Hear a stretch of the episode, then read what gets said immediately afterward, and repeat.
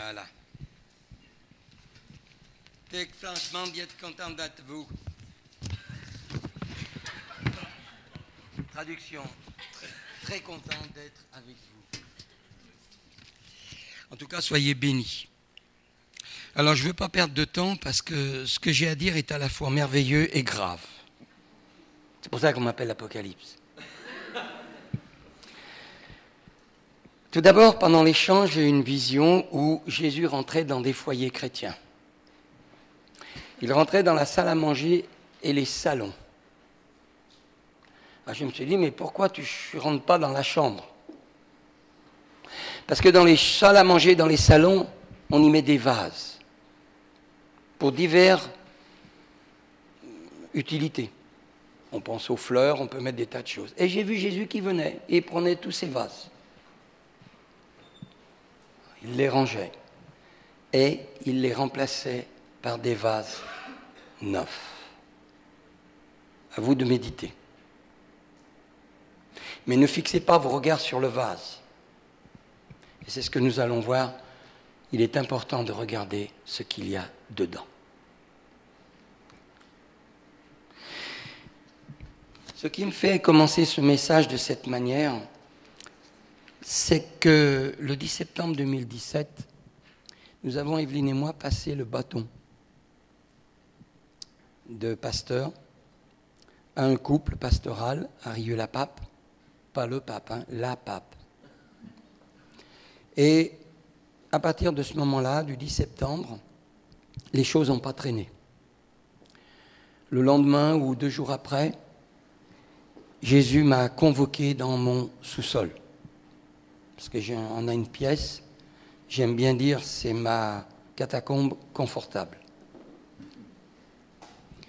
Et là, il m'a appelé et il me dit, je veux te poser une question. Et je vous demande de bien faire attention, parce que je peux vous dire, pour ma vie personnelle, ça a été un choc. Et il me dit, voilà, j'aimerais te demander, est-ce que tu es passionné de moi?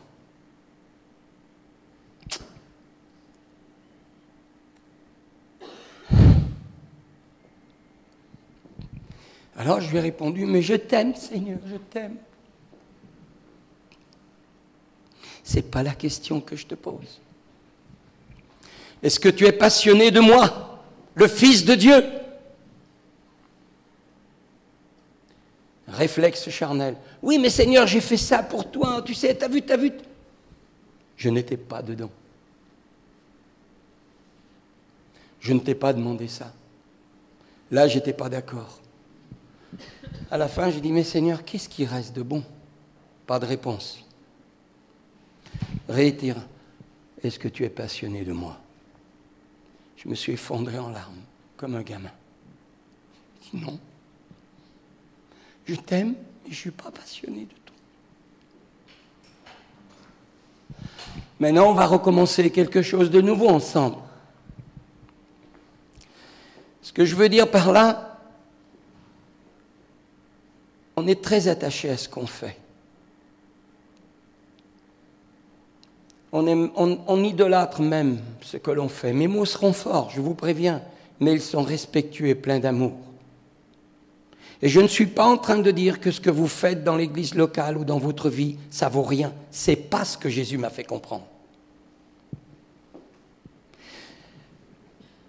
Jésus va secouer, est déjà en train de secouer toutes ces assemblées. Des cœurs ont soif du royaume de Dieu. Nous avons chanté J'ai soif de toi. Mais moi, je vais vous avouer quelque chose. Quand on chante, quand je chante, j'ai soif de toi. Ça veut dire quoi au fait? Et là, Jésus m'a dit, moi, je cherche des adorateurs qui m'adorent en esprit et en vérité. Et on ne peut pas adorer Jésus si on ne le fait que l'aimer, simplement. Cet amour que Jésus exige de son Église, c'est l'extase amoureuse. Être amoureux de Jésus. Et moi, je veux le devenir.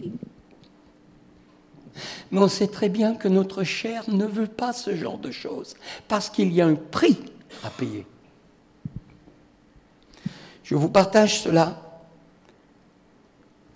parce que c'est là où je me suis rendu compte que quand on est dans nos activités, dans nos ministères, il y a beaucoup de choses dont on ne fait plus attention. Et principalement, le rendez-vous intime avec le Fils de Dieu. On est débordé, on est fatigué, on est déprimé, on pète les plombs, on est en burn-out, on est en dépression nerveuse. Et on trouve que l'Église est fatigante. Elle n'est pas fatigante.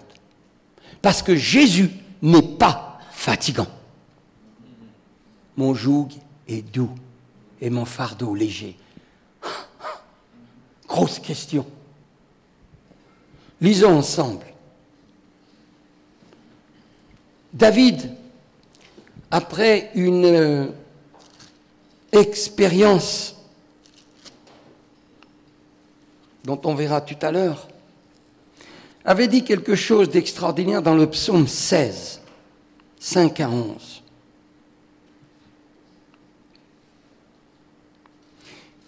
L'Éternel est mon partage. On pourrait prêcher rien que là-dessus. L'Éternel est E-S-T. Il est mon partage. Il est mon tout. Il est mon calice. Il est la coupe où je bois. Je vais être franc avec vous. Et ce que je vous dis, je le dis à moi. Combien de fois nous voulons boire ce qui nous plaît et ce que l'on aime? Pouvez-vous boire la coupe que je vais boire a dit Jésus? C'est la même question qu'il pose à son Église aujourd'hui. Notre frère qui a partagé ses frères et sœurs algériens, j'ai toujours remarqué que dans les pays où l'on souffre, où l'on ne donne pas cette liberté, les gens aiment vraiment Jésus d'une façon remarquable. Et nous qui sommes dans un pays soi-disant libre, nous nous rendons esclaves de nos propres passions égoïstes et charnelles, et je dirais même diaboliques. Vous savez, quand Jésus vous regarde et vous dit, et vous, il, vous, il ne montre pas du doigt comme on fait, son regard, comme un enfant, brisé, brisé, brisé, mais aimé.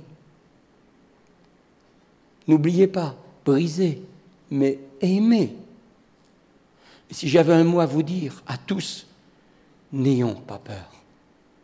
N'ayons pas peur de Jésus. N'ayons pas peur du Papa. N'ayons pas peur du Saint-Esprit.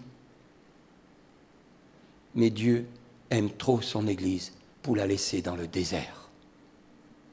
Et c'est pour ça que dans cette dispensation de l'histoire, il est en train de prendre son corps pour en faire tomber les fruits pourris et ne garder que ceux qu'ils doivent être consommés. Un héritage délicieux, c'est toi qui m'assures mon lot, c'est toi qui m'assures ma vie, ma part.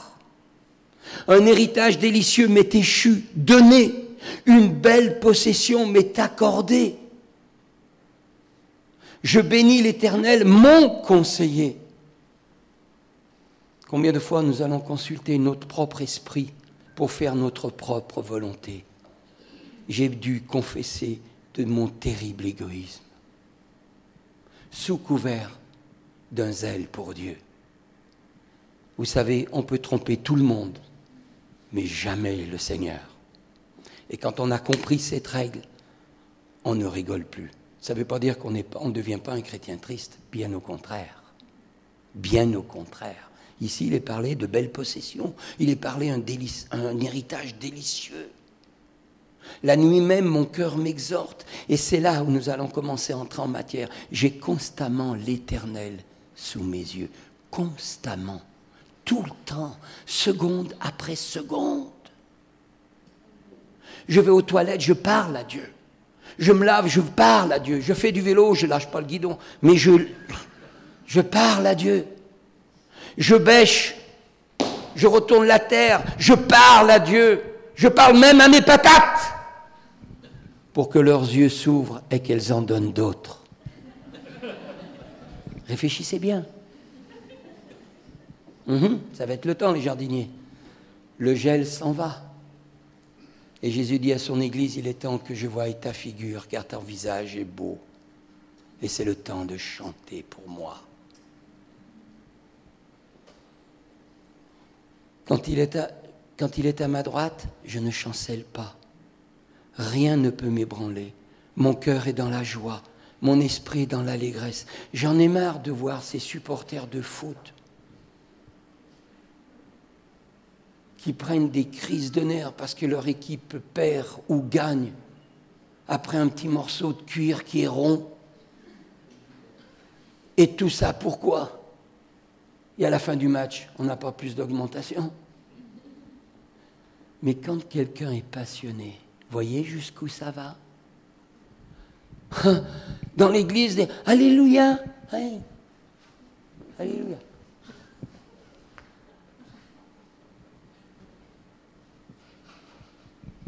Bonjour. Puis dedans, on a envie d'éclater. Mais éclate-toi, mon frère. Éclate-toi. Si c'est fait par l'Esprit, mon Dieu, la vaisselle attendra. La poussière aussi. J'ai pas dit ne faites plus rien parce qu'il va y avoir des problèmes. Mais vous comprenez, quand on voit les gens du monde, quelle passion ils mettent dans des choses mortes et inutiles, et nous qui savons qu'avons la chose vraie, la réalité vraie, la vie vraie, l'éternité vraie, on est là. Oh, oh, oh, Alléluia.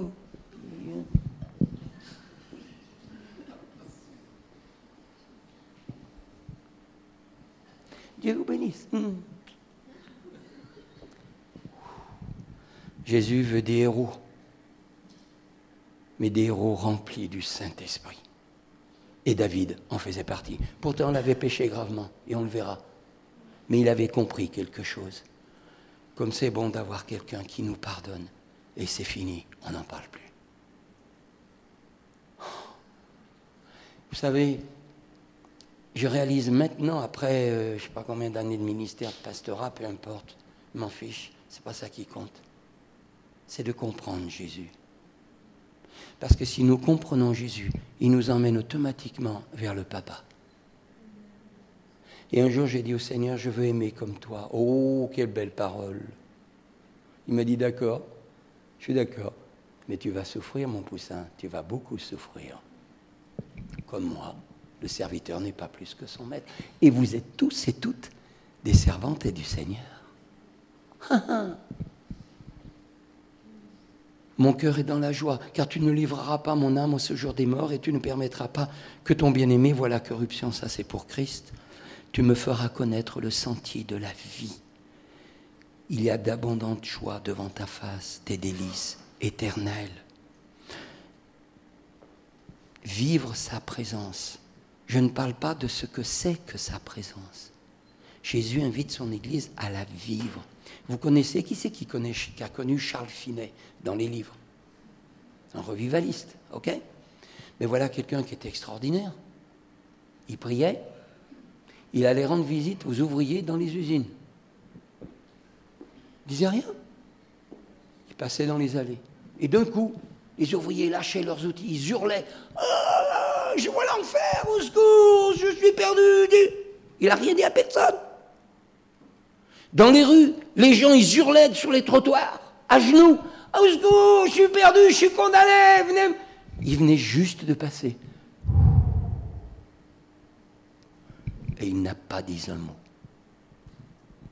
Tout à l'heure, mon frère t'a dit, l'Église, l'Église de Christ, ce n'est pas l'Église, s'il n'y a pas la vie, la puissance, le surnaturel, la révélation, l'amour, le pardon, la compassion, la joie.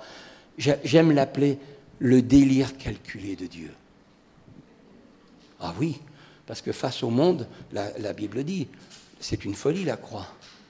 Alors, est-ce que nous sommes trop sages et hypocrites? Ou est-ce que nous sommes vraiment fous, mais avec un cœur d'enfant? Faut choisir. Et le moment est venu de choisir. Ouais, mais moi j'ai ma vie et tout. Vous savez, Jésus est vrai. Il est la vérité. Si tu t'occupes des affaires de mon royaume, je te promets, moi je m'occupe de ta vie. Et Jésus va bousculer beaucoup de choses dans les églises. Beaucoup. Et moi, en tant que pasteur, avant avec on ne voyait pas toujours les choses. Pourquoi? Ben Parce qu'on est pris dans nos activités, préparer le programme. C'est du boulot quand même. Il faut, prendre son temps. Une prédication, ça ne se prépare pas en trois minutes. Hein. Mais normalement, dans les temps de réveil, il n'y a rien à faire. Oui, il n'y a rien à faire. Simplement prier, attendre, et le Saint-Esprit révèle. Mais c'est ça. Mais vous croyez que Jésus va rester impassible à notre cher pays de France et l'Europe ou ailleurs? C'est le temps de la fin et il se passe des choses sous-jacentes que le Seigneur est en train de lever, de lever, de lever. Il y a des gens que j'ai rencontrés que je ne connais pas, ils me disent j'ai rien compris, j'ai jamais prié pour tel sujet dans ma vie, voilà que d'un coup ça sort de ma tête. Et il faut que je prie absolument, alors que je m'y intéressais même pas. mais qu'est-ce qui se passe, frère? Je dis, mais rien. Simplement, le Saint-Esprit te met à cœur, dans ton cœur, de déposer quelque chose que Dieu a besoin. Vous savez, on veut tellement tout calculer, tout programmer, tout. Eh bien, je vais vous dire, c'est nos fameux calculs qui nous rendent terriblement prisonniers. Et le Saint-Esprit, il ne peut pas déployer les ailes. La colombe ne peut pas arriver. Elle est comme dans une cage de raisonnement humain. N'est-il pas écrit que là où est l'Esprit de Dieu, là est la liberté? Il faut remettre en question notre propre conception de ce verset hein, pour nous-mêmes. Parce que si vraiment l'Esprit, j'ai lu dans les études, et je vous conseille de le lire, l'Église messianique se lève, j'ai été très surpris d'apprendre que dans les églises, on rentre euh, dans, un, dans une. Celui qui écrit le livre, il dit rentrons dans une assemblée pour voir comment ça se passe dans l'église primitive. Mais c'est le bazar. Au départ, c'est le bazar. Les gens mangent, les gens dansent, les gens prient, les enfants s'amusent. Enfin bref, un brouhaha. Puis d'un coup, l'atmosphère change. Sans mot dire, sans mot MOTS, dire, les gens s'avancent et se mettent à louer le Seigneur en premier. Aucune demande. Aucune. Il loue le Seigneur. Et tout le monde, il loue le Seigneur. Une personne se lève. J'ai une parole de connaissance pour quelqu'un. Il y a ici quelqu'un qui est venu avec une précision. La personne s'avance. Jésus va la guérir maintenant. Et boum, elle était guérie. Et c'était tout comme ça. Et en quelques dizaines d'années l'Empire romain a été converti dans toute l'Europe. Il y avait jusqu'à, je ne sais plus, 10-12 millions de personnes en très peu d'années. Le Saint-Esprit ajoutait chaque jour à l'Église. C'était des gens qui n'étaient pas très carrés, mais qui étaient très ouverts et en même temps très disciplinés. Mais moi, j'étais surpris d'apprendre ça. Et je me suis rendu compte maintenant qu'on a tout à découvrir. On a tout à découvrir. Quand Jésus m'a dit, maintenant on va commencer tous les deux à avoir une vraie relation, je peux vous dire que ma chair, elle n'est pas heureuse, hein. je vous garantis. Hein. Pourquoi? Parce que la chair refusera toujours se, de se soumettre, de se discipliner, de chercher la vraie volonté de Dieu, pas la nôtre, mélangée. Essayez un jour de faire cette expérience prophétique chez vous. Prenez une, cuillère de, une demi-cuillère de, sel et une demi-cuillère de sucre, blanc tous les deux, vous les mélangez et vous mettez dans votre café. Et eh bien c'est comme ça que des fois on veut vivre avec Jésus. Moitié, moitié. Non. Le problème de la mort des églises, c'est le mélange. Il n'y a qu'à lire l'Apocalypse.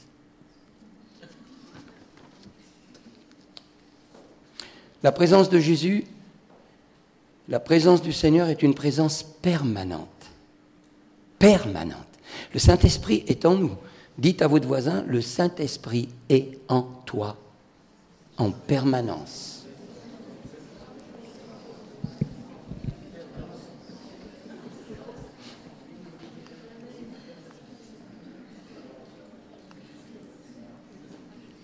Vivre la présence de Dieu, c'est être revêtu de Christ dans sa plénitude. Ce n'est pas seulement un mot, il faut cultiver, acquérir, entretenir, témoigner, émaner de sa personne et de son caractère. Et j'ai compris que c'est bien moins fatigant. Attention, si on met trop de notre chair et de notre personne, c'est nous qu'allons nous glorifier. Et Jésus est jaloux. Vous avez des gens qui font pas de bruit, tranquilles, mais alors ils ont une sensibilité à la voix divine. Tu sais là, oui, tu vas à droite. Tu vois cette personne? Dis-lui, j'ai quelque chose à lui dire. Il ne pose pas la question, tu crois, comment tu vas, qu'est-ce que tu veux lui dire? Non, non, Jésus ne dit pas tout. Il demande l'obéissance dans la foi. Excusez-moi, j'ai à vous parler. Oui, voilà, je suis chrétien, le Seigneur me parle à votre sujet et tout. Et la personne s'effondre. Vous priez pour elle. Le dimanche matin, elle est déjà à l'Assemblée. Il n'y a pas besoin de jeûner et prier pendant 40 jours pour qu'elle puisse au moins mettre un pas dans la salle. Vous comprenez mon, fardeau est, doux, mon, fardeau est léger, mon joug est doux. Je me dis, bonsoir, pourquoi? Et je vous le dis, pourquoi il y a tant de pasteurs malades? Pourquoi il y a des pasteurs qui divorcent? Pourquoi il y a des pasteurs dépressifs? Puis alors, oh, t'as vu, c'est un pasteur, et oui, Dieu. Dieu, T'as prié pour lui? T'as pris conscience que c'est? Et des fois, il y a tellement de ministères qui sont exposés seuls. Ils n'ont personne à qui parler. Ah oui, mais vous, vous êtes. Moi, on m'a dit un jour, ah mais vous, vous êtes un petit chouchou de Dieu parce que vous êtes pasteur. Je fais, c'est ça, mon frère, c'est ça. Continue, continue de croire à des idioties. Comme si Dieu faisait des privilèges. Dieu ne fait pas de privilèges. Dieu vous aime comme il m'aime de la même manière. Et la couleur de son amour, c'est son sang. Quelque chose qui m'a époustouflé, on va le lire. Matthieu 27, 44, concernant ce que fait la présence de Dieu. 27, 44, je lis.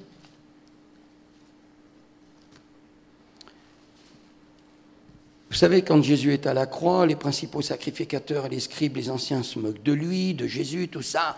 Verset 43, ouais, il s'est confié en Dieu, que Dieu le délivre maintenant s'il l'aime, car il a dit, je suis le Fils de Dieu. Le verset 44 est très intéressant. Les brigands crucifiés avec lui l'insultaient de la même manière. On est d'accord? On a lu la même chose. Bon. On va aller maintenant à Luc 23. On va aller chez Luc.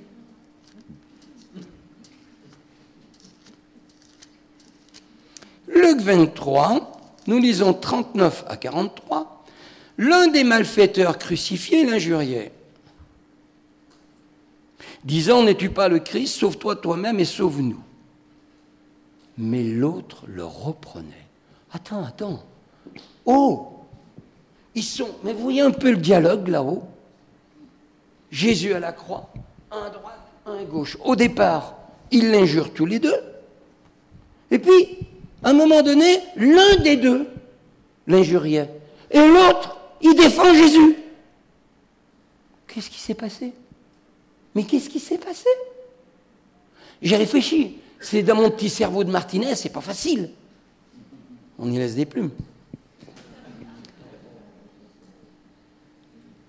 Je vais vous dire, dans sa souffrance, l'émanation de sa souveraineté, de sa divinité, a émané des deux côtés. Un à droite, un à gauche. Un des malfaiteurs ne l'a pas reçu parce qu'il avait ses yeux fixés sur son passé. L'autre l'a reçu. Et c'est devenu une révélation. Il est le Fils de Dieu, c'est lui. Il n'a plus regardé à son passé. Il s'est dit, Hé, c'est mon jour. Il peut me sauver. Et il a eu raison, parce qu'il avait ses regards vers l'avenir. Église de Jésus, ne regardons plus à notre passé. Et je rends grâce à Dieu avec mon épouse, parce que des fois on nous dit, vous savez, vous verrez quand vous quittez le ministère pastoral, c'est dur, parce qu'on s'agrippe, on s'accroche au ministère. Ah, ah.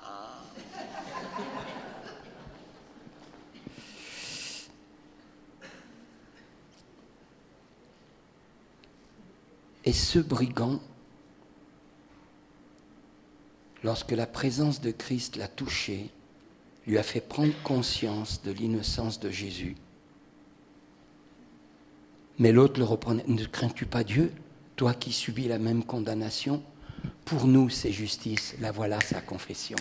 La voilà sa repentance. Ok. Vous savez, je me suis jamais autant humilié. Des fois, mes prières, elles étaient très très courtes. C'était pardon et merci. Amen. Combien de fois j'ai assisté, à la fidélité de Jésus devant mon infidélité? Combien de fois? Il y a de quoi être rejeté. Mais je voudrais vous encourager. Quoi que tu fasses dans ta vie, même si un jour tu pêches grave, même si un jour tu tombes, n'oubliez jamais, nous avons un papa merveilleux, à condition à condition, et c'est la seule condition. Pour nous, c'est justice, car nous recevons ce qu'ont mérité nos crimes. Mais celui-ci, en parlant de Jésus, il n'a rien fait. Et là, flash, et il dit à Jésus, souviens-toi de moi quand tu rentreras dans, dans ton royaume. Il avait les yeux déjà dans sa souffrance, les yeux fixés sur le royaume de Dieu. Je vais vous dire, je vais être franc avec vous si nous avons nos yeux fixés que sur l'Église locale, nous sommes les plus malheureux de la terre. Parce que vous aurez automatiquement, et c'est déjà fait, vous aurez des déceptions, des trahisons, vous aurez tout ce que vous voulez.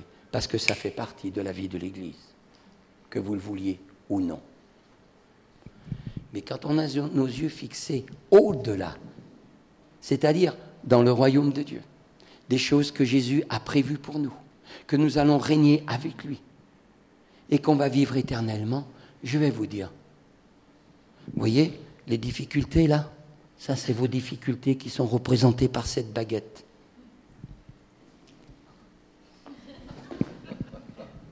T'as vaincu. C'est pas plus haut que ça? Oui. Ta difficulté à la hauteur que tu lui donnes dans ton esprit. Et c'est là que j'ai compris. Pourquoi dans le monde de l'Église, de Christ, il y a des six difficultés de pardonner aux autres. Ah, quand c'est les autres qui pêchent, oh mon Dieu, c'est grave. Il faudrait presque avertir la télévision. Mais quand c'est soi-même, eh bien, je vais vous dire quel bonheur de trouver des frères et sœurs qui disent Ok, d'accord, on va prier ensemble. C'est ça l'amour. Et c'est là où Jésus se glorifie. Est-ce qu'on réalise? Eh bien, ce, brigand, il a réalisé que la présence de Dieu, il a pris conscience de la révélation du mal qui était en lui, de son péché, de la, de la confession des ténèbres qui l'habitaient, il l'a dit, et ça a provoqué la repentance. Honnêtement, à Stuttgart, quand nous avons été invités, première réunion, premier groupe de chantres, au bout de deux minutes, j'ai ramassé tout de suite. Pourquoi? Je ne peux pas vous l'expliquer, mais en fonction de ce que Dieu nous donne, une note de musique a un langage divin. Hey Les louangeurs, une note de musique a une onction prophétique. Et si celui ou celle qui est sensible, je peux vous dire, en quelques secondes, Jésus lave les larmes. Je ne peux pas vous expliquer, c'est surnaturel. Tout défile dans la tête. Vos déceptions, euh, vos trahisons, euh, le mal, l'injustice. Vous avez envie de tout dire à Jésus. Une note de musique. Et d'un coup, le nuage est parti. Alors que si on ne fait pas attention, qu'est-ce qui va se passer? Ben, je serais peut-être resté trois jours, combien, euh, trois jours on est resté Trois jours à me morfondre dans ce problème. Ça ne veut pas dire qu'il n'existe pas, il y était. C'est fini. Et là, ça a été la joie, le délice. C'est là, vous voyez, comment dirais-je Je ne suis pas capable de vous expliquer, mais le Saint-Esprit,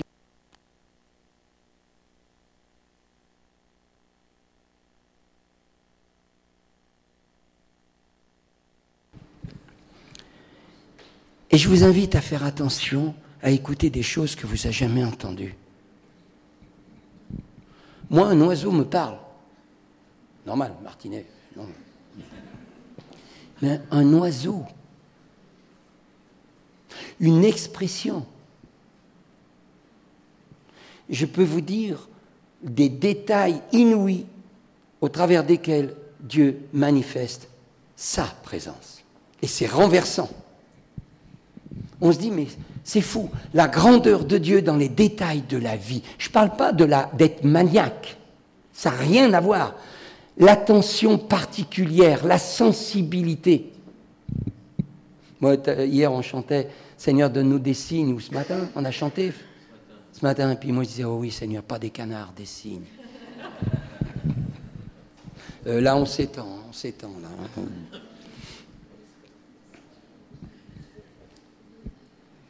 J'ai toujours remarqué, pour faire simple, la présence de Dieu conduit toujours à la repentance et à la bénédiction. Il y a des larmes dans lesquelles Jésus inscrit sa volonté. Et là, je m'adresse aux hommes particulièrement. En tant qu'homme, c'est plus difficile de pleurer devant sa femme c'est plus difficile de pleurer devant les autres. Parce qu'on nous a toujours dit un homme, ça ne pleure pas. Foutaise. Il n'y a ni homme ni femme, car tous sont en Jésus-Christ. Pour Dieu, un cœur, c'est un cœur. Et Satan n'aime pas ce genre de choses. Parce qu'il sait que si l'homme obéit, Dieu va faire de très grandes choses. Et le but de l'ennemi, c'est d'empêcher son Église de vivre.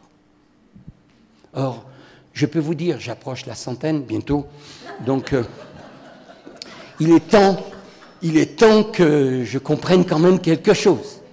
Ah, ma chérie, oh, ma biche.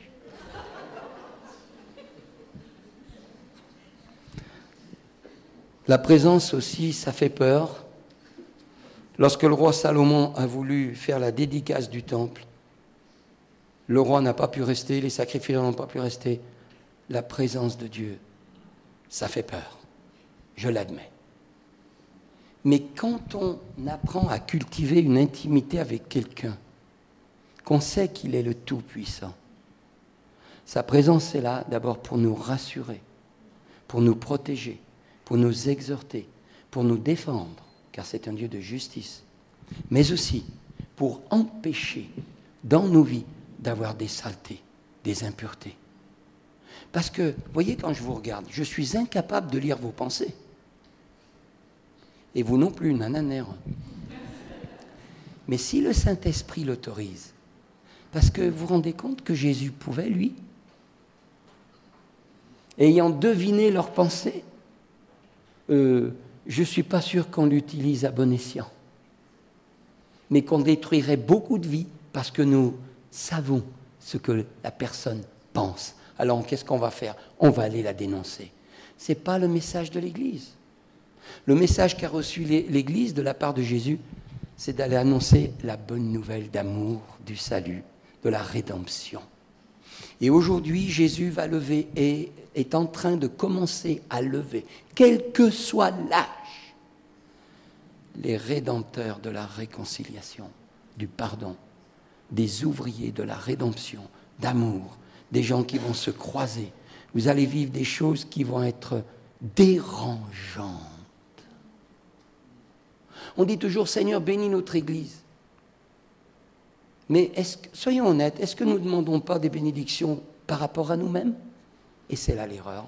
C'est quand j'ai parlé avec mon Seigneur, c'est là ce qui m'a fait comprendre. Tu as demandé beaucoup de choses, mais tu n'as pas demandé ce que moi je voulais. C'est la honte. Oh, la honte. Et c'est pas que c'était volontaire. Parce qu'on a envie, on a de bien faire. On a. Dieu est un Dieu de réforme. Et la réforme la plus directe, pour moi, c'est celle que le Saint-Esprit utilise dans des cœurs obéissants et entièrement soumis à sa grâce. Et avec mon épouse, on est en une saison de, comment dirais-je, entre l'ancienne saison et la nouvelle, on est en transition entre les deux. Alors on veut bien être le jambon dans les deux tranches de pain. Sandwich. Seigneur, met un peu de beurre, ce sera un plus doux. Et cornichons, ça, ne me regardez pas, c'est pas la peine. Mais c'est pour vous dire, on veut une chose et je le veux maintenant. Mais ça, c'est moi.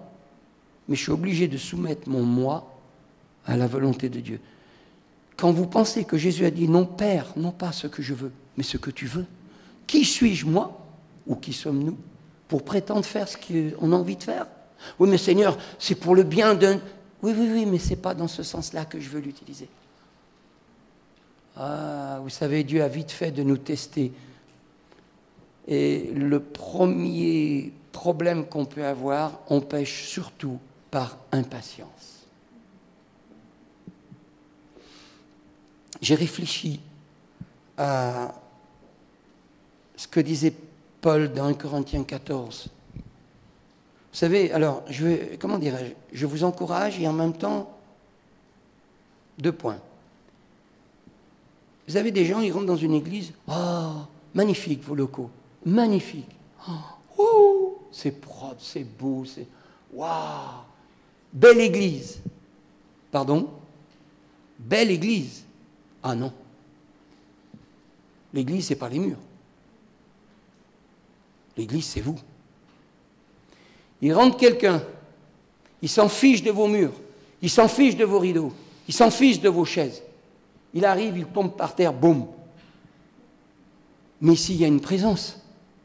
Et avec Evelyne, quand à Rieux, il venait des gens de l'extérieur, il disait, mais c'est marrant, il y a une présence, c'est quoi ici? C'est le Seigneur. Et Paul en parle. On peut parler en langue. Si la personne ne comprend rien, ça ne va pas beaucoup l'édifier. Et c'est pas qu'il ait dit qu'on ne doit pas parler en langue, selon l'Esprit de Dieu. Mais quand une personne vient et qu'elle est accueillie dans l'amour, moi j'ai guéri, enfin pardon, le Seigneur a guéri en prenant une personne dans les deux bras comme ça, et un jour elle vient, je la prends, puis vous savez comme je suis un gars très distant, donc euh, voilà, bonjour, bienvenue, Elle n'a rien dit, elle est restée à la réunion, elle est repartie. Je le suis que bien plus tard, en lui prenant les deux, les deux bras, la dépression nerveuse l'a quitté tout de suite.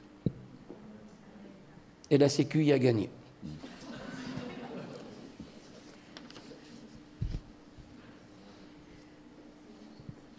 Souvenez-vous, ça c'est une portion prophétique que je n'aborderai pas parce que je n'ai pas assez de temps. Mais à l'époque d'Ézéchiel, l'Esprit de Dieu a commencé à se retirer. Il s'est retiré. Et à un moment donné, il est resté au-dessus de la ville. Et il est parti du côté de l'Est. Mais nous avons un Dieu qui est plein d'espérance. Et ce qui est en train de se passer aujourd'hui dans l'Église va se passer aussi concernant Israël. L'Esprit de Dieu va revenir par la même porte où Jésus va rentrer. Les racines, les racines, ah c'est en bas. Il y a un tableau où on voit, ou de l'autre côté, il y a un tableau où on voit une Bible sous la racine de l'arbre, avec la croix. Vous avez un tableau de l'autre côté. Dieu va raviver la racine de l'Église, parce qu'on a été trop séparés longtemps, depuis plus de 2000 ans, de la racine juive, qu'on le veuille ou non. On est greffé et on est destiné à vivre ensemble. Content ou pas content, Dieu fera ce qu'il a à faire. Et je vous encourage, non pas aller dans l'excès des choses. Et c'est seulement maintenant que je découvre, parce que ma femme et moi, nous sommes allés à Auschwitz en octobre l'an passé, je peux vous garantir, nos petits bobos d'église, c'est de la plaisanterie. Je suis direct. Quand je vois les chrétiens, oh, il m'a fait du mal, oh, il m'a blessé, oh, mi, mi, mi, mi. Oh, oh, basta. Oh, tu veux vraiment revoir ton esprit bien replacé? Va à Auschwitz ou ailleurs et tu visites et tu pourras en parler après. On pourra en parler après. C'est là qu'on se rend compte. On est tellement dans des zones de confort qu'on ne sait plus apprécier les choses simples de Dieu.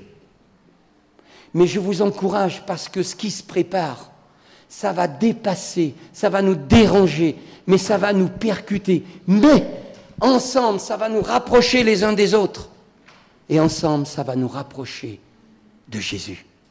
Parce que toute œuvre que le Saint-Esprit fait a toujours le même but, nous rapprocher de la Trinité. Et je vais terminer par David au psaume 51, qui pourtant venait de pécher gravement.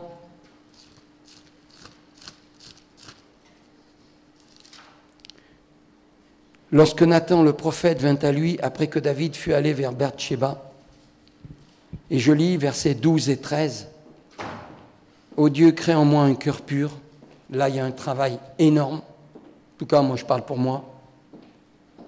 Renouvelle en moi un esprit bien disposé. Là aussi, il faut annuler nos propres pensées d'égoïstes, nos petits plans spirituels bien conçus. Et on pense toujours que ça fera l'affaire. Eh bien, je vais vous dire honnêtement, s'il y a une chose qu'il faut savoir se débarrasser, c'est de nos illusions personnelles. Et il y en a plus qu'on pense. Et c'est pour ça qu'il y a beaucoup de frustration, il y a beaucoup de déception, il y a beaucoup d'amertume, il y a beaucoup d'irritation, il y a beaucoup de critiques, il y a beaucoup de médisance. Tout ça n'est pas à la gloire de Dieu. Et j'ai enfin compris que mourir, c'est vivre. Mourir, c'est vivre. Notre volonté, ma volonté, si je la fais mourir avec l'aide du Seigneur, je vous garantis, vous allez être les gens les plus heureux de la terre. Et seulement maintenant je découvre, seulement j'en suis qu'au balbutiement d'amour avec mon Seigneur. Et je suis converti depuis 1976. Je me dis, mais c'est pas possible. Oh mon Dieu, c'est illimité l'amour de Dieu, c'est illimité le pardon de Dieu, c'est illimité la grâce, c'est illimité la puissance de Dieu, c'est illimité la lumière de Dieu, c'est illimité. Le Père, le Fils et le Saint-Esprit sont illimités puisqu'ils sont éternels.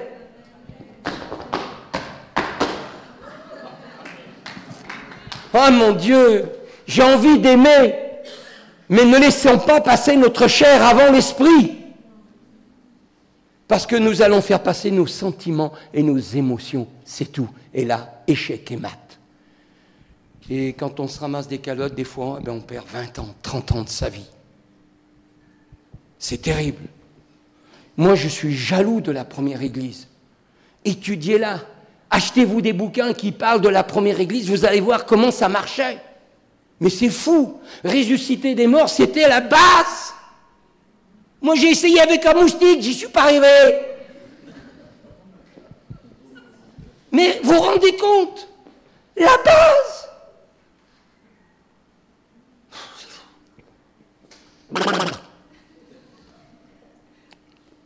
Ne me rejette pas loin de ta face, c'est David qui dit ça. Ne me retire pas ton Esprit Saint. Catherine Kuhlmann qui disait souvent cela. Ne me retire pas ton Esprit Saint. Rends-moi la joie de ton salut. Qu'un esprit de bonne volonté me soutienne. Je vais le lire assez rapidement parce que je sens qu'il y a un appel à faire. David exprime et reconnaît sa faute. Il sait que cela entrave l'œuvre du Saint-Esprit. Nos gros problèmes de vie, c'est notre orgueil. Pauvre de nous, pauvre de moi. Ne laissez pas vivre votre orgueil, s'il vous plaît. Demandez au Saint-Esprit de se joindre à vous pour le faire mourir pour de bon. Parce que quand on ne veut pas perdre quelque chose, c'est là qu'on perd tout. Et quand on veut tout perdre pour la gloire de Jésus, alors Jésus nous donne tout. C'est une règle pour lui qui est tellement simple. Mais l'orgueil dit non, non, non, ça va, je vais me débrouiller. Ah, tu veux te débrouiller? Ciao. Je te vois de loin, mais je te laisse te débrouiller tout seul et qu'un esprit de bonne volonté me soutienne.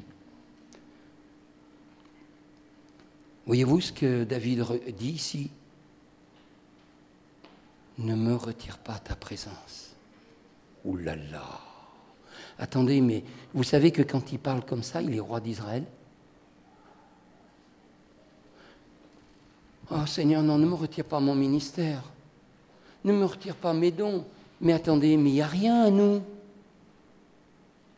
Vous savez qu'un jour, il va falloir rendre des comptes et tout déposer au Seigneur L'argent, la gérance de nos vies, le matériel, nos maisons, nos relations, nos échanges, le ministère qui nous a prêté, j'aime bien dire moi, prêté.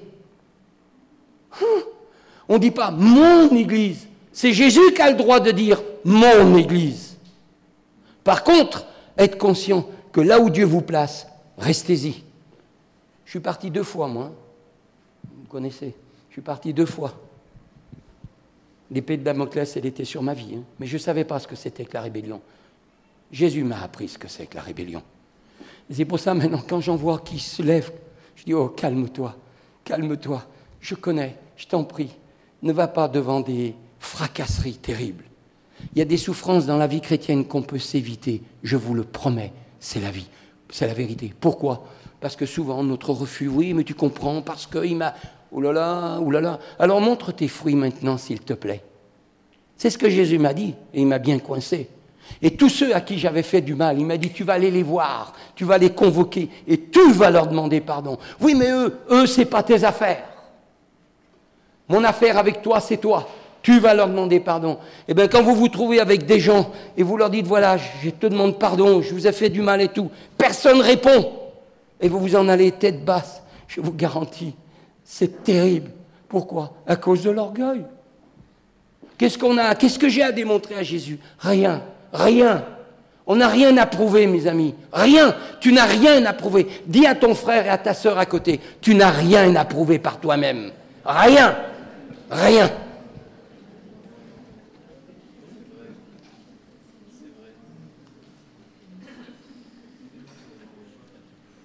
Ça cause beaucoup de dégâts, ce genre d'affaires.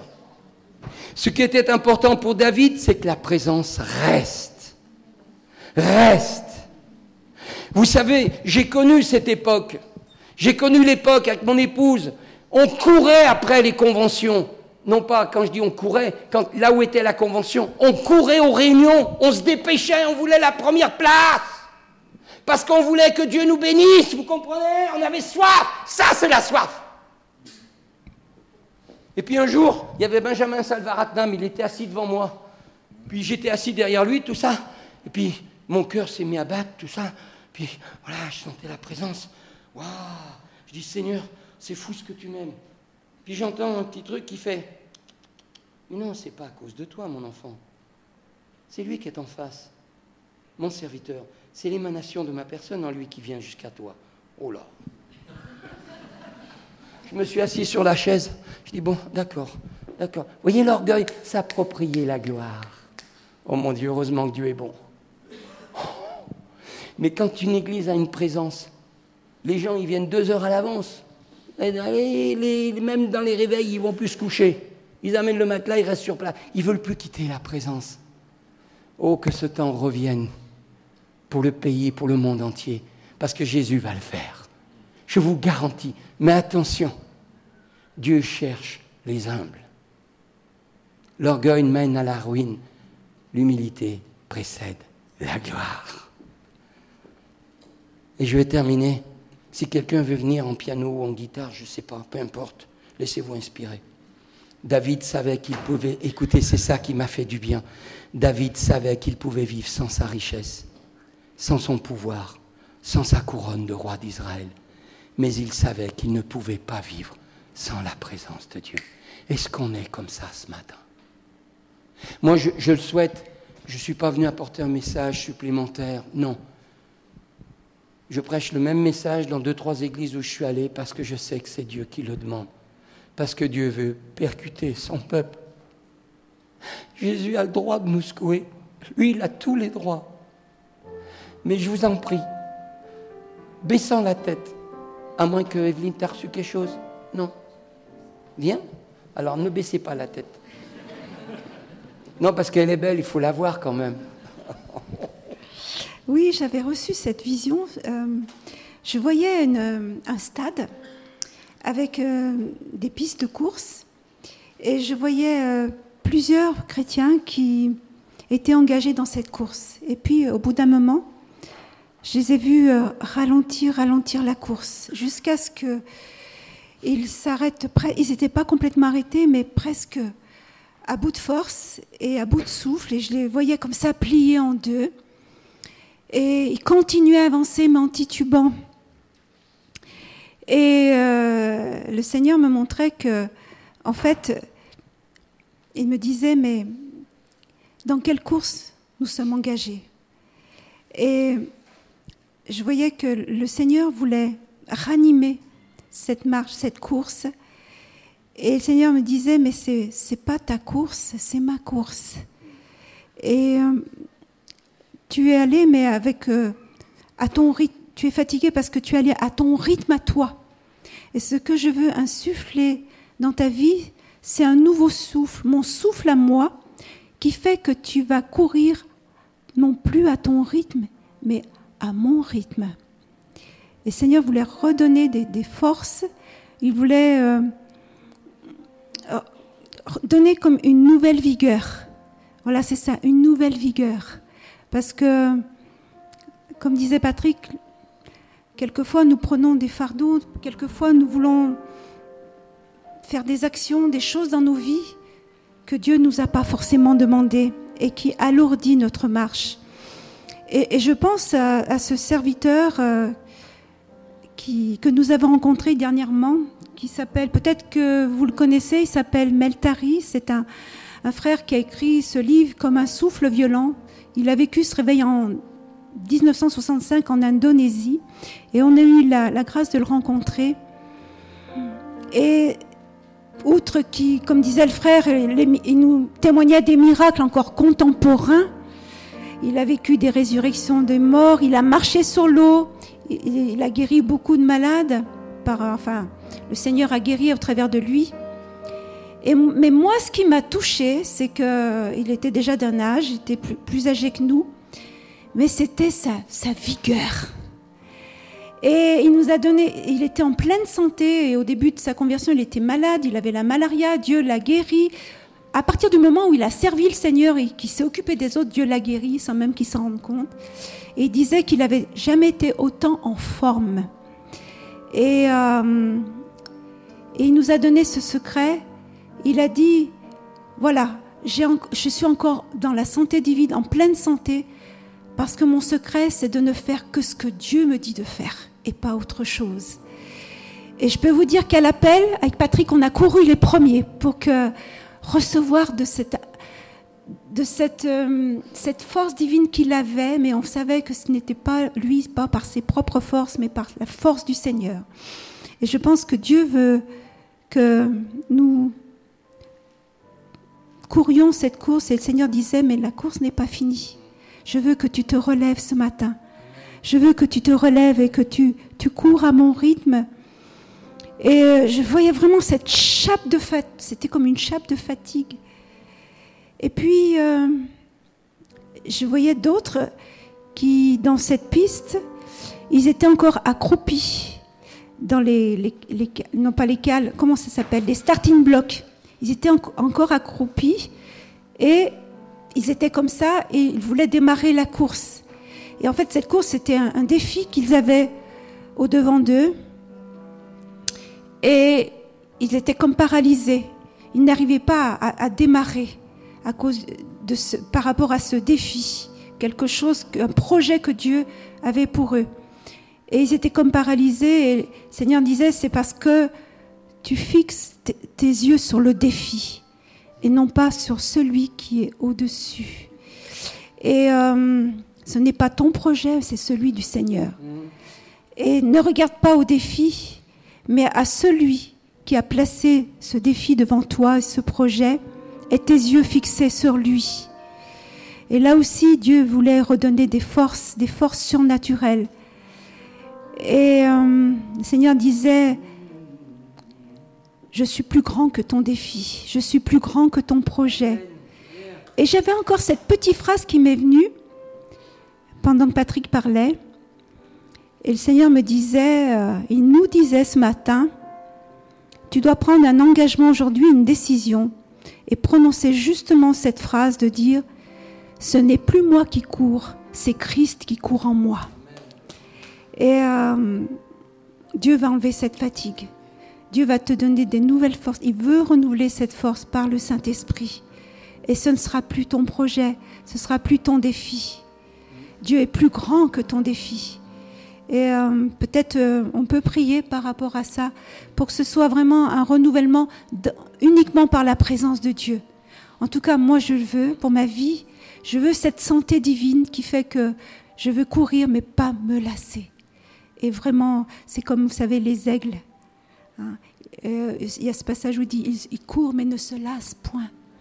Et vraiment, ne voit plus le défi comme une charge, mais voilé comme quelque chose qui va te porter, qui va te porter et qui va vraiment t'entraîner beaucoup plus haut et beaucoup plus loin. Alléluia. Ceux qui se sentent concernés, soyons vrais, soyons libres, avancez-vous devant. Mais si vous vous avancez, vous prenez un engagement solennel, pas devant nous, hein, mais devant Jésus et on va prier pour vous. Peut-être tu veux l'équipe, Luc, faire prier, euh, sens-toi libre, hein, c'est toi. On passera pas beaucoup de temps sur vous, comprenez bien, sinon on est là demain soir.